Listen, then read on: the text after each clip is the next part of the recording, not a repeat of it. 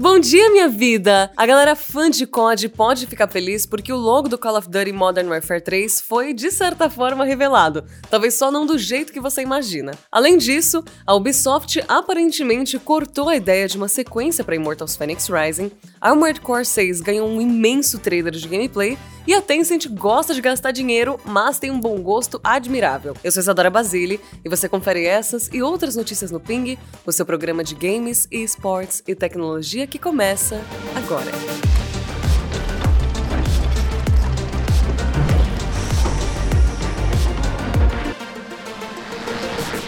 Call of Duty Modern Warfare 3, o suposto jogo da série que está programado para 2023 ainda, sofreu novamente com vazamentos. Dessa vez, a empresa pode ter confirmado o título com uma piada nas redes sociais. O vazamento mostra o logo de Call of Duty Modern Warfare 3 e também o personagem Capitão Price em um folheto de Monster Energy Drink, provavelmente uma parceria entre as marcas. Depois de várias publicações em redes sociais apontando o vazamento, a conta de Call of Duty no Twitter levou tudo isso na brincadeira e perguntou num tweet se alguém tinha tinha algum energético sobrando. Vale lembrar que Call of Duty Modern Warfare 3 ainda não foi oficialmente anunciado sequer. Porém, diversos vazamentos apontam para o título como programado ainda para 2023.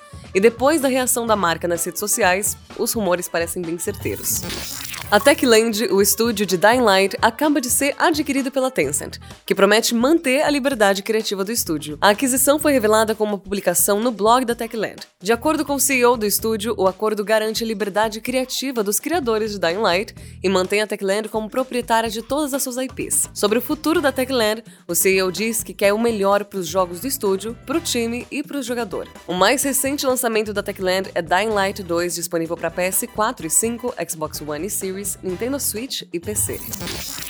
Armored Core 6 Fires of Rubicon recebeu um novo vídeo de gameplay. No trailer extensíssimo, a Bandai Namco revelou quase 15 minutos do jogo com trechos de diferentes missões e até lutas contra chefes. No vídeo publicado nesta terça-feira, no dia 25, a Bandai Namco mostrou os primeiros momentos do jogo e revelou alguns detalhes sobre a história também. Em termos de gameplay, o vídeo mostra diversas mecânicas dentre as principais do game, incluindo as catapultas para lutas no céu, além de habilidades como a Stagger, que vai ser usada de certa forma para quebrar a estrutura de oponentes deixando eles expostos, além também da habilidade Assault Boost que vai ser usada para travessia e combate. Os 13 minutos de trailer trazem todas essas novidades de gameplay, mas também várias coisas relacionadas à narrativa do game que se passa no planeta fictício que é o Rubicon 3. Lembrando que esse Armored Core é o primeiro em mais de uma década, já que o Armored Core 5 foi lançado em 2012. Armored Core 6 Fires of Rubicon chega no dia 25 de agosto para PS4 e 5, Xbox One, Xbox Series e PC. A Ubisoft pode ter cancelado os planos para uma sequência de Mortals Phoenix Rising, o jogo mitológico de mundo aberto que foi lançado em 2020. De acordo com o VGC,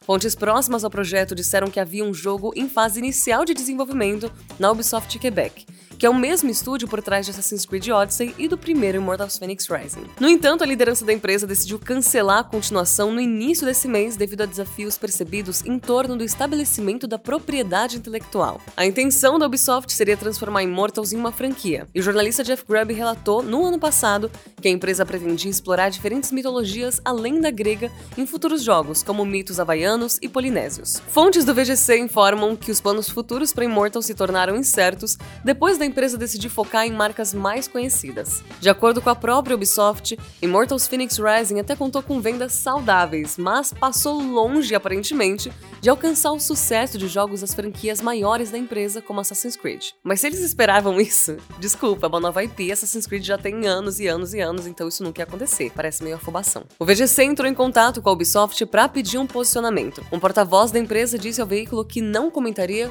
rumores ou especulações. Agora bora pros aniversários do dia, meu amor. Começando com 7 anos de We Happy Few, lançado para PC em 2016, que é o jogo de sobrevivência divertidíssimo, mas ao mesmo tempo super macabro da Compulsion Games. E um aninho atrás, em 2022, era lançado ele, Multiversos, um jogo que mistura os mais diversos personagens da Warner em uma porradaria muito sincera. E é isso de Ping por hoje, meu amor. Muito obrigada por ter assistido. Um ótimo restinho de semana para você. E se você estiver assistindo esse vídeo no YouTube, não esquece de se inscrever no canal e ativar as notificações para não perder nenhum dos nossos conteúdos. Se você estiver ouvindo a versão em áudio, não esquece de avaliar o Ping no seu agregador de podcasts preferido. Um beijo e até o próximo vídeo.